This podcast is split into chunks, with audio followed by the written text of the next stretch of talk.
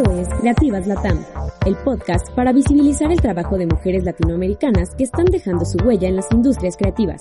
Es momento de cambiar paradigmas e inspirar a otras mujeres a construir una mejor industria y una mejor sociedad. Episodio 11. Recibamos a Lucía Pistola Mendoza, directora de Twitter Next.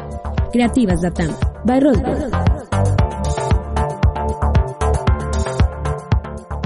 Hola, ¿cómo están? Bienvenidos una vez más a otro episodio de Creativas Latam. Lo he dicho, es un podcast que a mí se me hace muy bonito, me gusta mucho hacerlo. ¿Por qué? Por las personas que me toca platicar. Las mujeres que dentro del ámbito de la creatividad están haciendo cosas que debemos de estar pendientes y hay que seguirlas. Para poder aprender de ellas, y al final están siendo un ejemplo dentro de su industria. Y para seguir con esta misma visión, pues el día de hoy no es la excepción y le doy la bienvenida a Lucía Mendoza, mejor conocida como Pistola. ¿Cómo estás, Lucía? O Pistola. Pistola está perfecto, Fernando. Muchas gracias. Estoy muy bien, muy agradecida de estar acá en el espacio con ustedes. Eh, y nada, eh, encantada de poder hablar justamente de, de lo que estamos haciendo las mujeres en la creatividad en México. Muchas gracias de nuevo por la oportunidad. No, hombre, en México y en todo la TAM Pistola, porque tenemos mucho talento, pero vamos a comenzar Pistola. A ver, cuéntanos, ¿quién es Pistola? ¿Cómo te defines? Bueno, pues eh, creo que una palabra que me podría definir muy bien es eh, que soy súper apasionada, ¿no? Eh, soy muy apasionada en, muchos aspectos de mi vida y seguramente también tiene que ver con que soy mexicana y que esa forma de, ser de los mexicanos se nos da increíblemente bien, ¿no? O sea, creo que, creo que somos apasionados en muchas cosas. Em, y pues soy publicista, em, de, profesión soy publicista, eh, pero también soy amante de los perros, amante de las mascotas, soy amante de, eh, de, caminar al aire libre, del campo. Eh, también soy amante de la gente, ¿no? Es muy curioso, pero sí sigo creyendo en la humanidad y en que tenemos muchas cosas buenas que ofrecerle a este planeta. Em, soy apasionada de lo que hago, de, mi trabajo de estos, durante estos 16 años de experiencia. Eh, y, cuando me siento feliz y cuando me siento contenta en un lugar, eh, soy muy apasionada de, compartirlo con, la gente con la que estoy. ¿no? Me gusta mucho estar con mi familia, estar con mis amigos. Eh, te diría que esa, esa soy yo. Claro comentabas 16 años de carrera. Platícanos cómo iniciaste. 16 años de carrera. Sí, em, pues mira, em, empecé mucho antes de entrar a la publicidad. Empecé a trabajar muy chiquita cuando tenía 15 años. Em, justamente yo acababa de entrar a, a la prepa 4 de la UNAM y la UNAM se fue a huelga. Y entonces yo dije, yo creo que no voy a ir a las clases extramuros, mejor me voy a poner a trabajar. Eh, y a partir de ahí fue que empecé a trabajar, trabajaba en una, en una tienda en la Condesa. Em, y creo que en gran medida lo que me llamaba la atención de trabajar ahí era, era, era el espacio, ¿no? Evidentemente la, la zona, pero también eh, empezaba a ser una, una, zona muy popular en ese momento. Estamos hablando de si yo hoy tengo 38, estamos hablando de, 23 años atrás, ¿no? O sea, a principios de los 2000. Y, mm, y me llamaba mucho la atención el diseño, ¿no? El diseño, la arquitectura, eh, las historias de, gente diferente, ¿no? Y, y, en gran medida eso me llamaba la atención para estudiar cine. Aunque decidí no, no estudiar en ese momento en la prepa, mi papá la verdad es que me pues casi casi que me obligó a, estudiar la prepa, a hacer una carrera y se lo agradezco profundamente. Eh, los estudios no era algo que particularmente se me diera muy bien, porque siempre fui un poco rebelde en las clases, ¿no? Cuestionaba un poco a la, autoridad. Y, y, pues nada, ahí fue donde empecé mi carrera laboral, digamos. Y ya para la publicidad, o sea, cuando empecé en publicidad fue, estudié eh, la carrera de, publicidad en lo que antes era el SEC, el Centro de Estudios en Ciencias de la Comunicación, que hoy es el CUC en la Narvarte, que es el Centro Universitario en Ciencias de la Comunicación. Em, ahí estudié publicidad eh, y, conocí la, universidad gracias a, una amiga que me invitó al, examen profesional de, de, una, de una, una, familiar suya. Y me acuerdo que dije, esto es lo mío, ¿no? O sea, esto es lo más cerca que voy a poder estar del cine. Eh, y en el fondo yo no lo sabía en ese momento, pero me encantaba el diseño y me encantaba también eh, toda la parte de, poder contar historias, ¿no? Y de poder relacionarme con, gente, hablar de, las cosas que a la gente le gustan, ¿no? Y, con las que en ese entonces me sentía conectada con, las personas. Entonces ahí fue donde, donde empecé a estudiar publicidad. Y mm, eh, cuando yo estaba en el séptimo semestre de la carrera, un amigo mío, Pipe en, en Trambasaguas, eh, Felipe en Trambasaguas, que está en, Macán, me dijo, iba conmigo en el, en el mismo salón y me dijo, oye, están buscando un trainee en, en JWT, en Walter Thompson. Y yo no tenía ni idea de cómo funcionaba eso de ser trainee, no tenía ni idea de, de, de, cómo funcionaban las agencias de publicidad. Y dije, bueno, ¿no? Pero siempre, o sea, desde muy chiquita trabajé entonces tenía ya la costumbre de, buscar empleos que, me, dieran nuevos retos, conocer nuevas cosas. Entonces dije, bueno, órale, ¿no? Eh, voy a ver qué onda con, Walter. Y entonces fui a una entrevista y me entrevistó una directora creativa que se llama Gloria. no recuerdo, no recuerdo bien en qué año fue, pero fue Gloria López, ¿no? Una directora creativa eh, legendaria de JWT eh, que dejó huella. Em, y, la, primera pregunta que me hizo fue, ¿cómo se escribe tal vez? Me parece que era la palabra era tal vez o a través, no recuerdo. El punto es que entramos en una discusión de cómo se escribía, porque además por mi papá eh, me volví fanática de la ortografía, me, volví fanática de la redacción, de, la lectura también.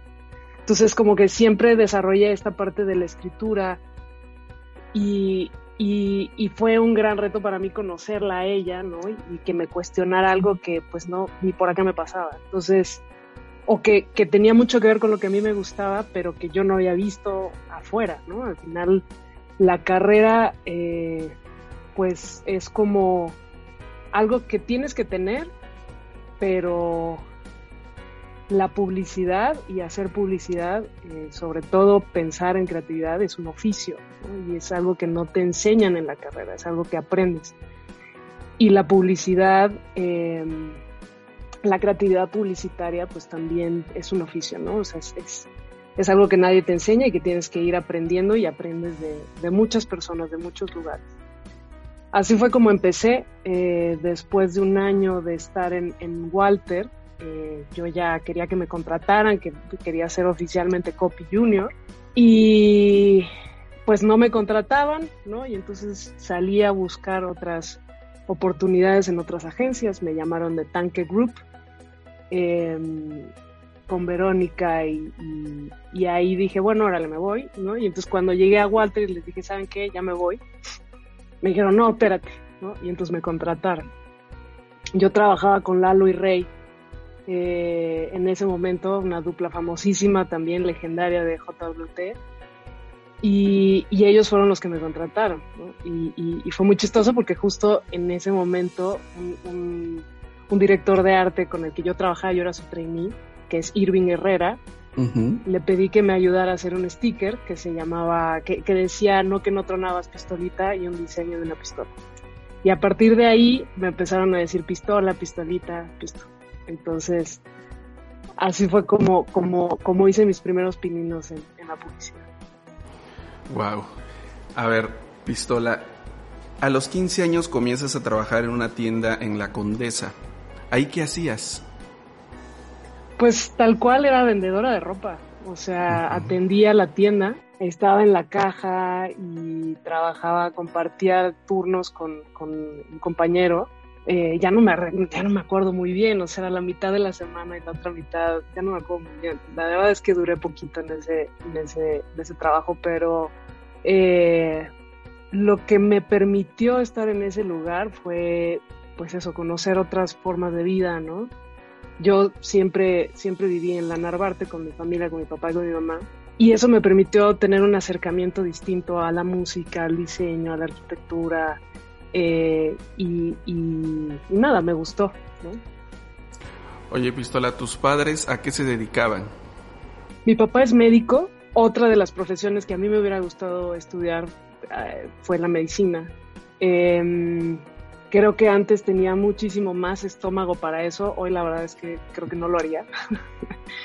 Pero en parte porque no era tan buena estudiante, ¿no? O sea, me daba flojera imaginarme tener que leer y leer y leer y leer todos los libros que yo veía que mi papá tenía. Aunque me encantaba la vocación, ¿no? Y creo que una de mis características también y, parte de, mi personalidad ha sido siempre la vocación de ayudar a otros. Quizás de no sanarlos, no, no de sanarlos, quizás no de, recuperar la salud, pero sí de, ayudarlos, ¿no? De, del bien común, digamos. Eso es algo que también mi papá me enseñó mucho. Y mi mamá eh, tiene la licenciatura en pedagogía, okay. Eh, pero antes de, eh, tener esa licenciatura, ella trabajó muchos años en CONAFE y en el INI, en el antiguo Instituto Nacional Indigenista, donde también tuve oportunidad de conocer toda la cultura de nuestro país, de conocer eh, diferentes lenguas indígenas, de conocer diferentes costumbres indígenas. Em, y eh, pues nada, los dos, mi papá también, además de ser médico, trabajaba en, la administración pública eh, con la Secretaría de Salud. Entonces los dos trabajaban para el gobierno, ¿no? digamos, por ese lado también siempre tuve un acercamiento hacia, hacia el contexto social del país y, y, de pronto cómo se dan las cosas también en el gobierno ¿no? y en la administración gubernamental. Claro. La otra, ¿querías estudiar cine o diseño cuando estabas ¿Cómo fue que ya no te fuiste sobre eso y terminaste en publicidad? Pues quería estudiar cine. De hecho, eh, antes de estudiar publicidad tuve un par de oportunidades de, trabajar con amigos en la producción de sus cortos de amigos del CCC.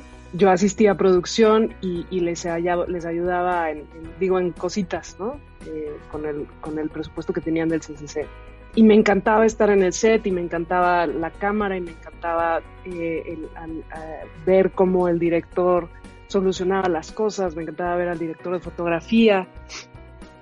Eh, pero para entrar al CCC yo tenía que haber cursado la prepa y como me tardé ciertos años por, esto de la huelga y tal, no tuve el documento de, la, de la prepa a tiempo para entrar al siguiente examen del, del CCC. Entonces, eh, en ese inter se me atravesó el Cook y dije, pues de aquí soy, ¿no? O sea, creo que parte también de, mi personalidad es que soy un poco desesperada y ya quiero que las cosas pasen rápido, ¿no? Entonces dije, esta es mi chance de meterme a estudiar algo que tiene que ver con las historias, tiene que ver con el cine, tiene que ver con el diseño, que en ese momento no lo tenía tan claro y entonces eh, fue que decidí irme por publicidad. ¿Y, si te gustó? Sí, sí, sí, sí. Me encanta la publicidad, me encanta. Me encanta. Em, creo que hoy, eh, poco tiempo, o sea, poco tiempo después descubrí que el diseño también es algo que me encanta, ¿no? Pero también en, en JWT descubrí que había todo un universo alterno a la creatividad y al diseño, que era la estrategia, ¿no? Eh, que era un pensamiento detrás de la creatividad y que tenía un objetivo que perseguir. Y que en Walter aprendí esto, que no se nutría nada más de un objetivo de negocio, sino realmente de un entendimiento profundo de las personas a quienes estábamos hablando. Y eso me llamó muchísimo la atención y fue lo que creo que, me enganchó más. Y es algo que, que siempre estuvo marcado dentro de mi manera de hacer creatividad.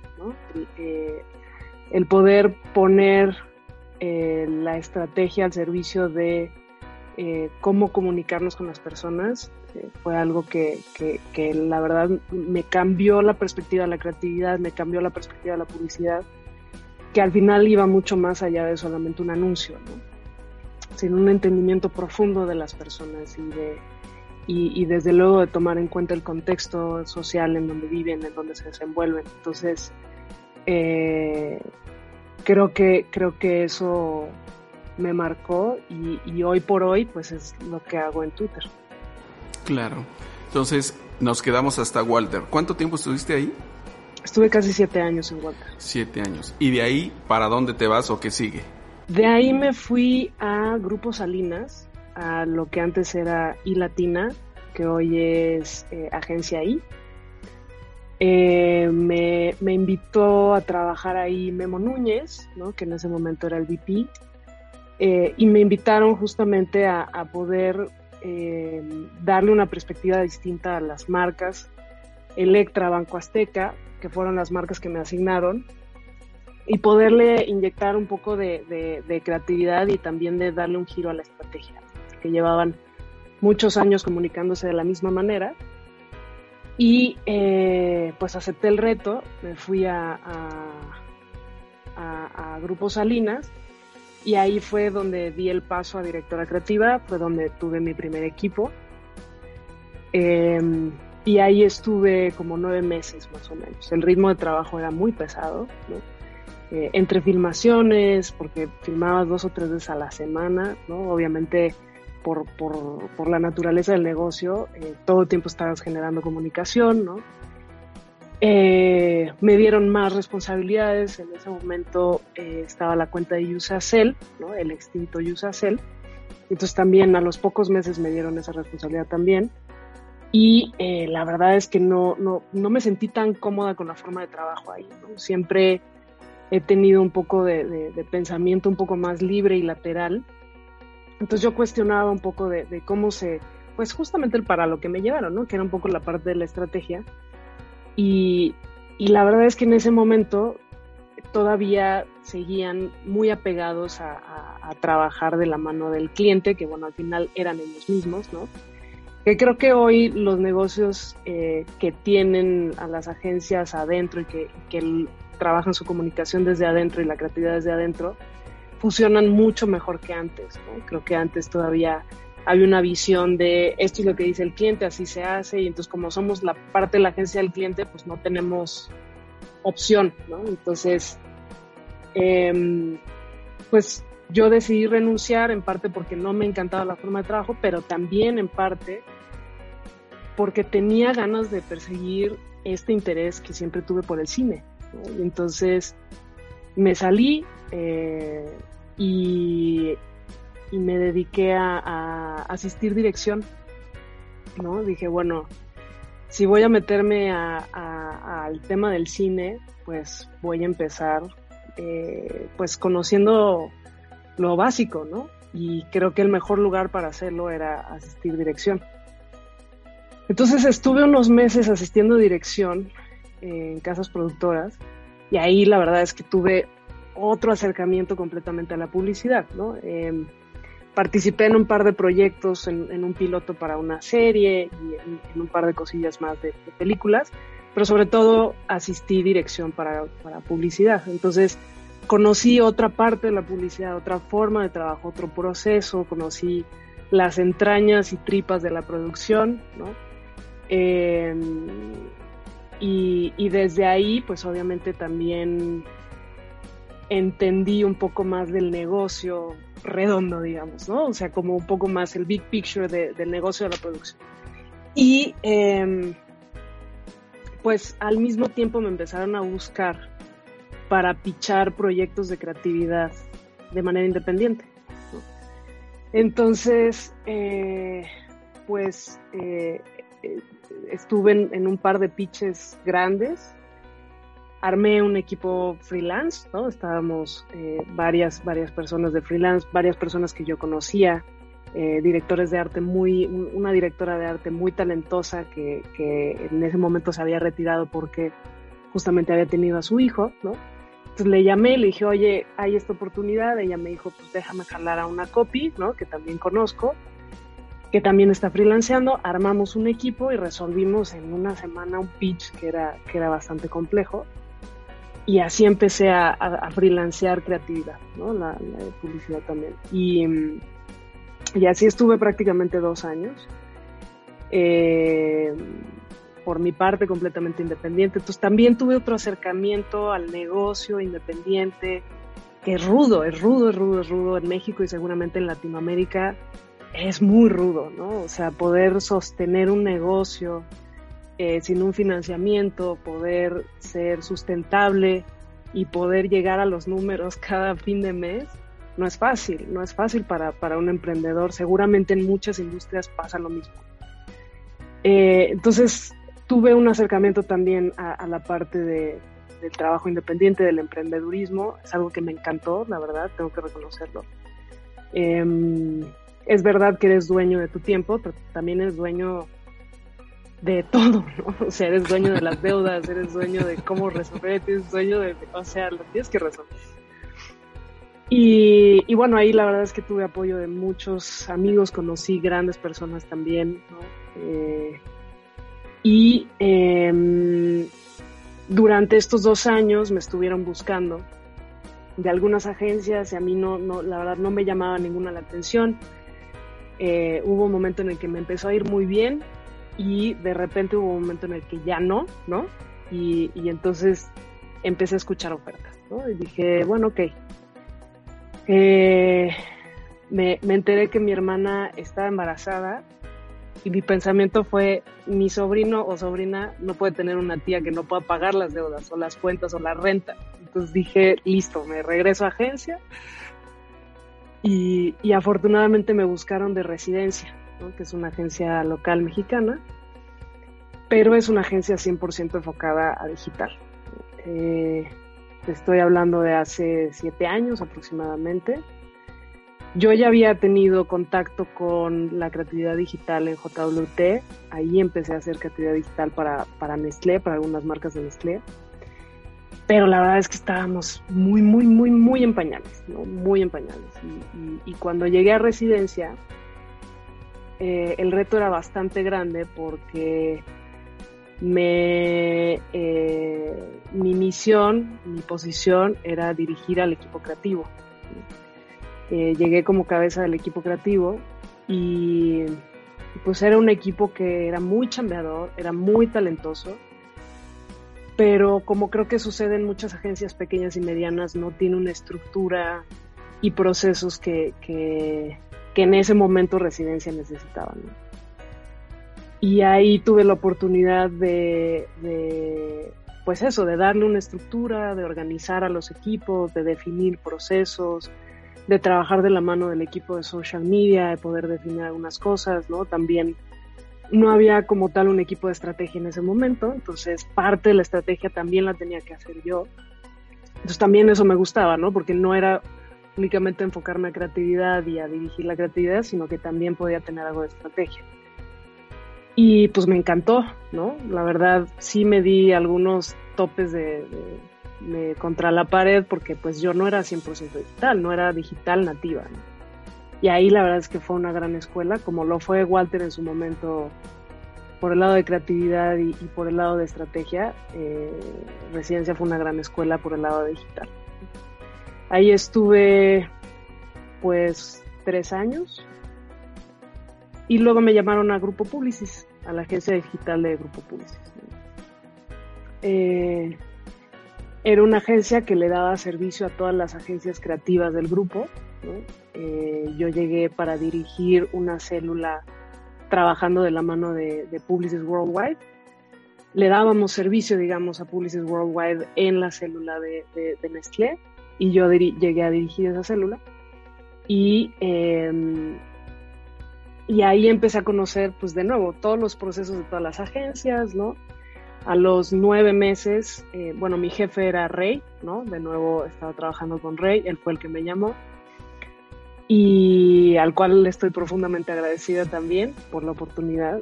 Y em, a los nueve meses se va, o a los diez meses, y entonces a mí me promueven como cabeza creativa de la agencia digital de, Grupo Publicis. Y, mis responsabilidades pues eran justamente coordinar todo el trabajo de, las células que le daban servicio a las agencias creativas del grupo, eh, trabajar de la mano también con, la agencia de medios, que vino más adelante la fusión con la agencia de medios, toda la parte de medios del grupo público. Em, obviamente empujar la innovación, empujar el pensamiento digital en las células de, de, creatividad digital en, las diferentes agencias y ahí pues bueno tuve contacto con, los VPs eh, creativos de las otras agencias, tuve contacto con, las diferentes células y las diferentes formas de trabajo y aproximadamente a los dos años y medio, tres años, eh, me paso a Publicis Worldwide. Eh, ya de, de, lleno, completamente trabajando para Publicis Worldwide, llevando la célula, digamos, digital. Y eh, al año, año y medio, por ahí está pasando un, helicóptero. no se escucha, no te preocupes. También tu perrita se ha portado muy bien. Muy bien, está, está dormida, afortunadamente. Em, bueno, entonces trabajé en Publicis Worldwide aproximadamente tres años y ahí pasé de ser directora creativa a ser eh, Head of Innovation y después a ser Head of Experience Design, que era un área nueva, que era una apuesta por la innovación, que era una apuesta por la visión estratégica con un entendimiento digital y, de, tecnología. Ahí, eh, pues, fue interesante porque reformulamos un poco la forma de trabajo, integramos el pensamiento digital a cada una de las, de las marcas, eh, trabajamos mucho. Yo ya no estaba 100% en el equipo creativo, pero digamos que era un enlace eh, entre la, estrategia y, la creatividad, la innovación, los medios, ¿no? Porque eh, digamos con el, con el, con la fusión del grupo Publicis teníamos acceso a eh, todas las bondades que tiene el grupo en, la parte de medios del grupo, que es acceso a data, que es un acceso muy cercano a los medios, de entendimiento, digamos, de justamente de innovación, ¿no? Y también con la agencia digital de, Grupo Publicis para poder, eh, pues eso, ejecutar creativas, que, ideas, perdón, que, que, que, empujaran la innovación. Y hasta hace poco empecé en Twitter y acá empecé como directora de Twitter Next para México y Latinoamérica. Y es increíble porque es como un combo de todo lo que me gusta y, que amo hacer, que es por un lado la creatividad, por otro lado la estrategia y, por otro lado la tecnología, combinada con la data. En, en Twitter Next lo que tenemos es un equipo de estrategas a quienes yo dirijo, trabajamos de la mano con un equipo de creadores que es la parte de Art House, que es un equipo dedicado específicamente a la creación de contenido, que son eh, pues ilustradores, diseñadores, animadores, eh, productores, eh, copywriters, pero también hay manejo de influencers, ¿no? Y por el lado de tecnología tenemos un equipo muy, muy, muy capaz muy potente de, de, trabajar con los productos de Twitter, pero también proponiendo innovación para Twitter y para las marcas. ¿no? Y, la idea detrás de todo esto, sumando todo el poder de la data que tiene Twitter, pues eh, nuestra misión es crear ideas de las que valga la pena hablar. Eh, desde luego aprovechando el poder que tiene Twitter con respecto a la conversación, ¿no? Entonces, pues me encanta, yo estoy fascinada. Como dices, ahora se te juntó el combo ahora tienes todo. Ahora, Pistola, has pasado de estar en agencias, has pasado por, la, por casas productoras, has sido independiente y ahora esta faceta en Twitter. ¿Cómo ha sido ese camino?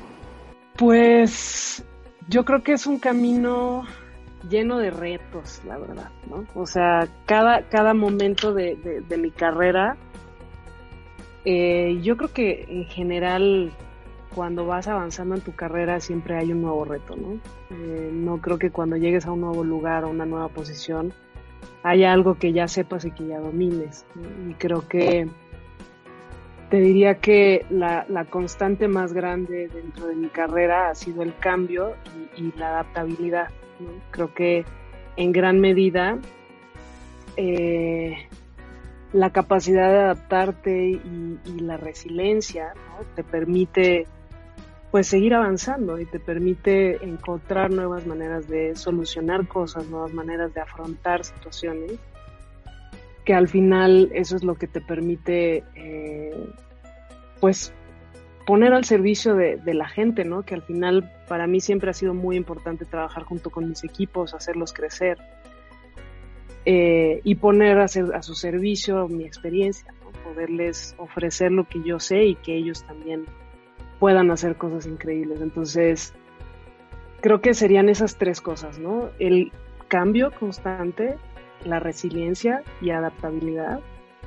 Y finalmente los equipos, ¿no? El trabajo en equipo, el poder eh, sumar fuerzas y entre todos llegar a cosas increíbles.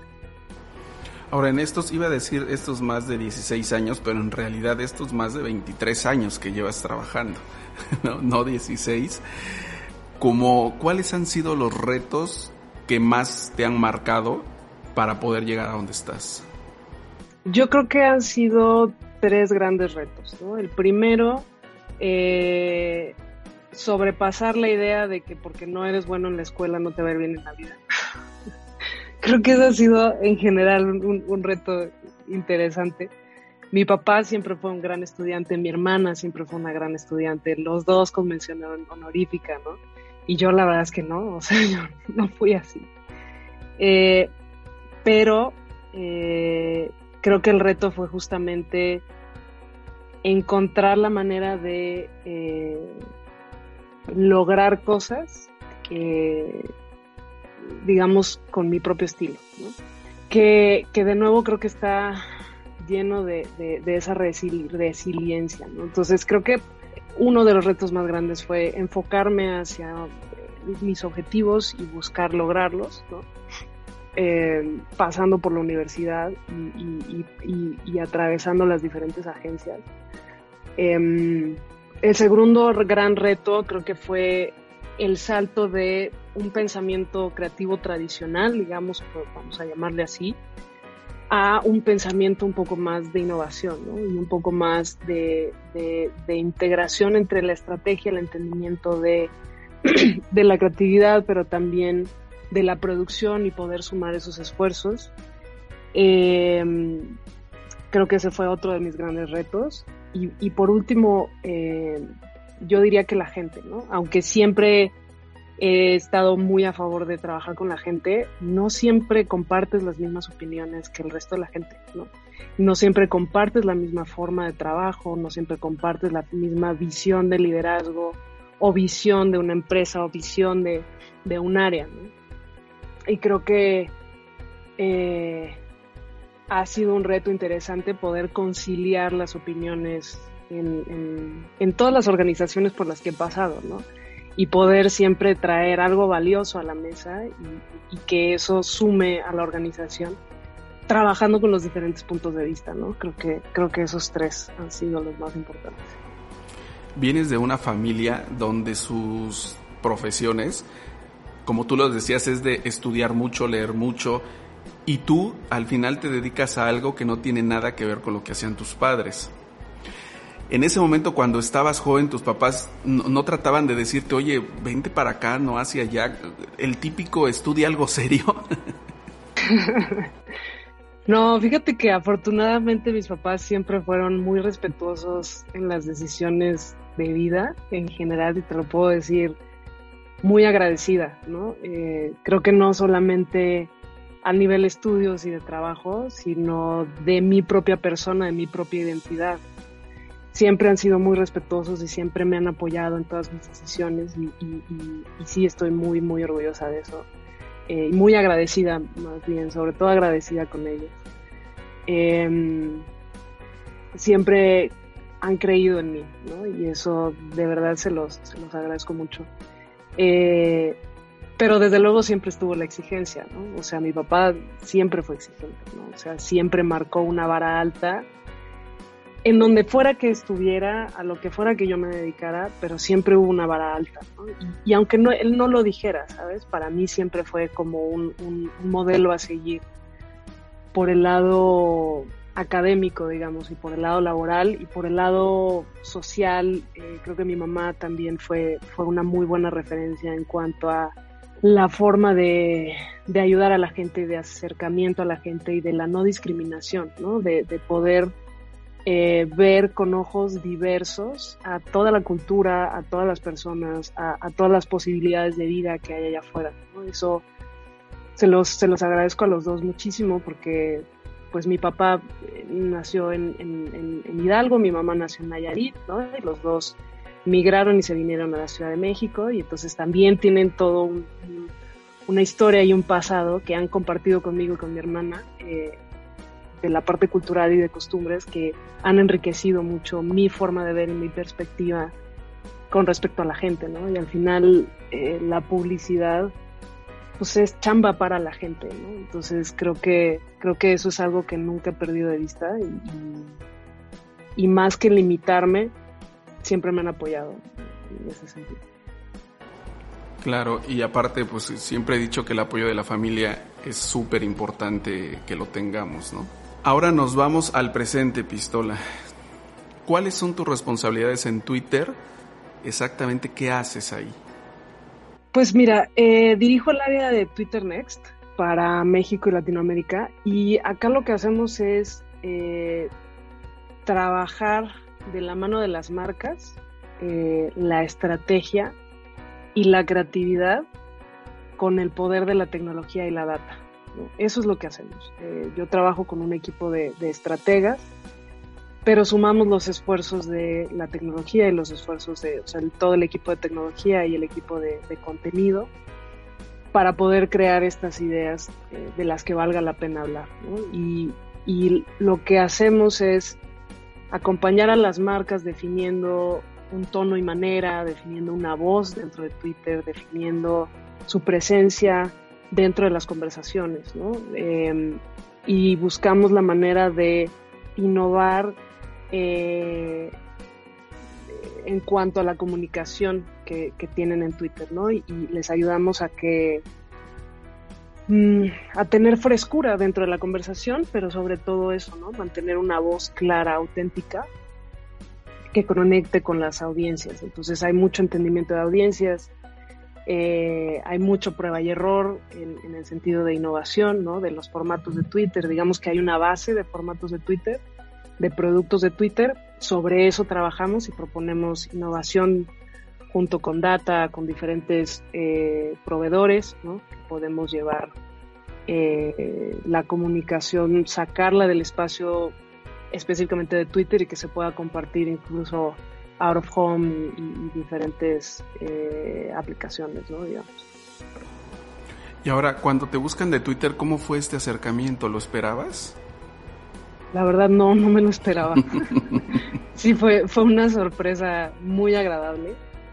Eh, me buscó recursos humanos directamente, ¿no? Me escribieron en, en, LinkedIn y yo dije, wow, qué increíble, ¿no? Qué buena oportunidad.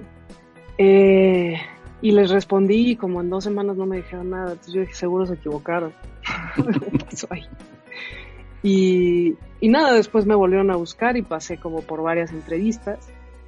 Eh, la verdad es que desde la primera entrevista donde conocí a mi jefe, que es Pedro Porto, que él es el encargado de la región, tanto Latinoamérica como, bueno, Spanish Speaking Latam como Brasil, eh, me encantó, ¿no? O sea, me encantó la posibilidad de poder conectar con las personas desde una plataforma como es Twitter, que siempre eh, se ha manejado desde, desde la libertad de expresión, desde hablar con la verdad, desde compartir diversos puntos de vista y, la no discriminación. Eso fue, creo que, la principal razón por la que conecté con Twitter y por otro lado, pues obviamente la posibilidad de poner al servicio de Twitter toda mi experiencia, ¿no? que, que, tiene, un, que tiene una, un mix interesante entre la creatividad, la estrategia, la tecnología.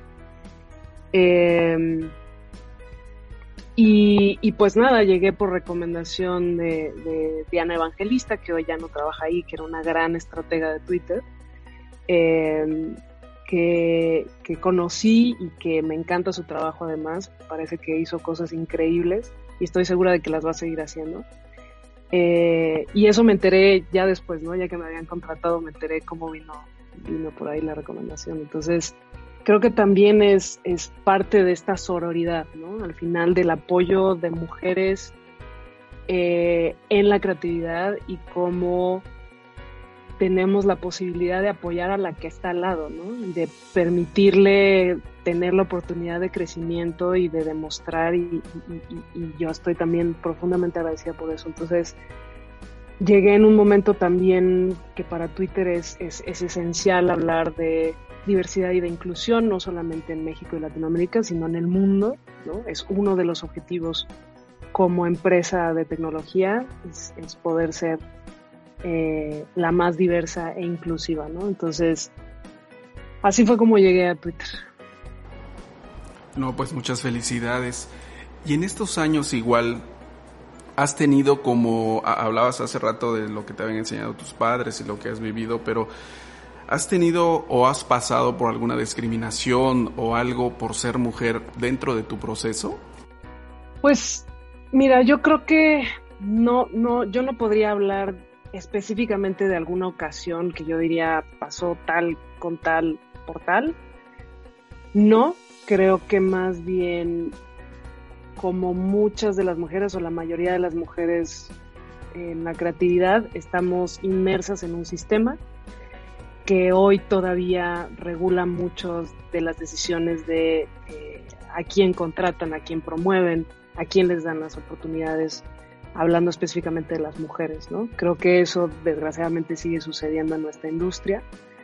Em, no dudo que eh, las oportunidades para mí tomarlas ha llevado un doble esfuerzo o un triple esfuerzo a diferencia de lo que le hubiera tomado a un hombre, ¿no? Eh, y creo que es algo que eh, debería cambiar, O sea, creo que las oportunidades deberían ser iguales tanto para hombres como para mujeres, ¿no? Está demostrado que el talento de mujeres también es igual de valioso, ¿no? Y es igual de, de grande y, creo que en ese sentido eh, hay mucho por hacer en la industria, ¿no? Entonces, de manera personal no te podría decir tal fecha, tal persona, no, pero pues soy parte de ese sistema y creo que todas hemos pasado por ahí en algún punto. Claro. Ahora, ¿hasta este momento se te han cumplido tus sueños? Sí, la verdad es que sí. Cuando llegué a Twitter, eh, eso pensé, ¿no? Cuando me mandaron la carta oferta dije, wow lo que está pasando, ¿no? O sea, porque más allá de lo que pueda significar un nuevo empleo, más allá de lo que pueda significar un nuevo puesto o de lo que pueda significar eh, una promoción, poder trabajar para una empresa que realmente eh, y en las bases está convencida de de apoyar la, la, libre expresión, la no discriminación, la diversidad, eh, me parece un sueño, ¿no? O sea, y, y, y, sí creo que los sueños se materializan no siempre como los imaginamos en nuestra cabeza. Eh, no vas a, a lo mejor tu sueño es llegar a la luna, ¿no? pero creo que puede haber muchas lunas en la Tierra entonces, eh, creo que vale la pena mirarlo desde ahí, ¿no? Mirar tus sueños, cómo se van materializando y, tener un registro de también de cómo los has logrado y, de nuevo agradecer a todas las personas que te dieron esa, oportunidad. Entonces, sí, sí he logrado mis sueños. Eh, creo que hay mucho por hacer también y, creo que eso, eso también te impulsa a seguir buscando y a seguir logrando y a seguir chambeando por más cosas. Entonces sí, eso es. Digo, eres muy joven y hasta ahorita, como comentas, se te han, se te han logrado muchos sueños. ¿Qué sueños tienes que todavía no se logran y te gustaría que se, que se lograran? Em, híjole, yo creo que creo que trabajar con las generaciones jóvenes, ¿no? Uno de mis, uno de mis sueños siempre ha sido poder dar clases, por ejemplo, ¿no? Eh, he tenido muchas oportunidades con Centro, eh, con la Universidad de, la Comunicación, con Mujeres Creativas. He tenido oportunidades de dar clases, ¿no? Y de, acompañar a algunos estudiantes. Eh, me gustaría en algún momento sí hacerlo por un tiempo, digamos, fijo, ¿no? Ese es uno de mis grandes sueños.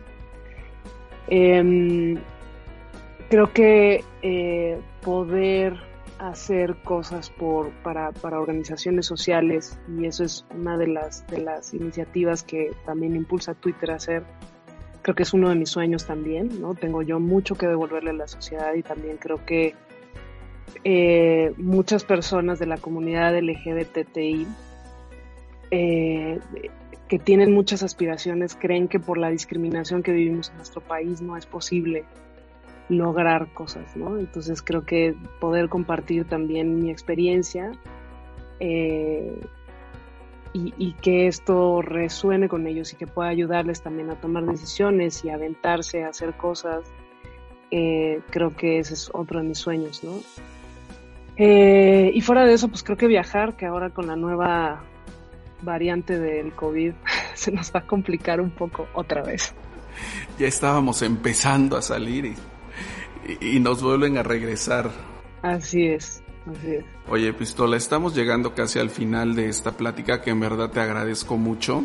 ¿Con qué te gustaría despedirte? Eh, híjole, creo que, creo que mm, de entrada agradeciendo el espacio, ¿no? Mil gracias, Fer, también por ti, por esta plática que ha sido súper amena. Muchas gracias. Eh, por otro lado, creo que invitar a las mujeres a que crean en ellas, ¿no? Es difícil. Eh, y yo no me salvo del síndrome del impostor, claramente, ¿no? También hay días en los que digo, estoy haciendo bien esto, no lo estoy haciendo bien, en qué momento, en qué cosa me metí, cómo fue, ¿no? Es completamente normal.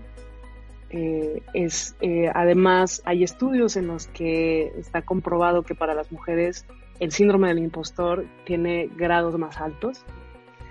Entonces, creo que em, lo que diría es, es, creer en los sueños, creer en esas lunas, ¿no? Eh, voltear a verlas y ponerlas ahí en alto y, confiar en que puedes llegar y que puedes dar los pasos hacia allá. creo que es eso, es eso lo que, lo que me gustaría compartir. Y obviamente estar agradecida a, mi familia, a mis amigos y a todos los que han, me han brindado una oportunidad en la publicidad, también les estoy muy agradecida. No, pues muchas gracias Pistola, en verdad, por este, por este tiempo que nos das. Sabemos que andas, andas con, con varias ocupaciones siempre digo que es bueno escuchar las historias de la gente que está logrando tener éxito. Y el éxito no siempre es fácil, no siempre conlleva un camino. Y es bueno escucharlo porque nos inspira y nos ayuda a poder seguir adelante. Como tú decías, todavía en nuestra sociedad pasa que no nada más en México, sino en todo la TAM, que a veces las mujeres dicen no puedo porque soy mujer. Y creo que todas ustedes es una inspiración de eso ya se debe de borrar de las mentes, porque sí se puede. Totalmente. Y, te diría que no solamente para las mujeres, ¿no? Te diría que a los hombres que, que representan una alianza importante para las mujeres, ¿no? Y aquellos que son aliados de las mujeres y aquellos que brindan oportunidades, eh, se les valora muchísimo, ¿no? A ver, no, con esto no quiere decir que todos los hombres sean iguales y, este discurso que para nada va por ahí, Creo que es simplemente tener una, apertura a las posibilidades de, la equidad y de, que todos podemos hacer y lograr cosas. Creo que va por ahí. Claro que sí. Pues una vez más, muchas veces, muchas gracias Pistola por este tiempo. Muchas gracias a todos los que nos escucharon.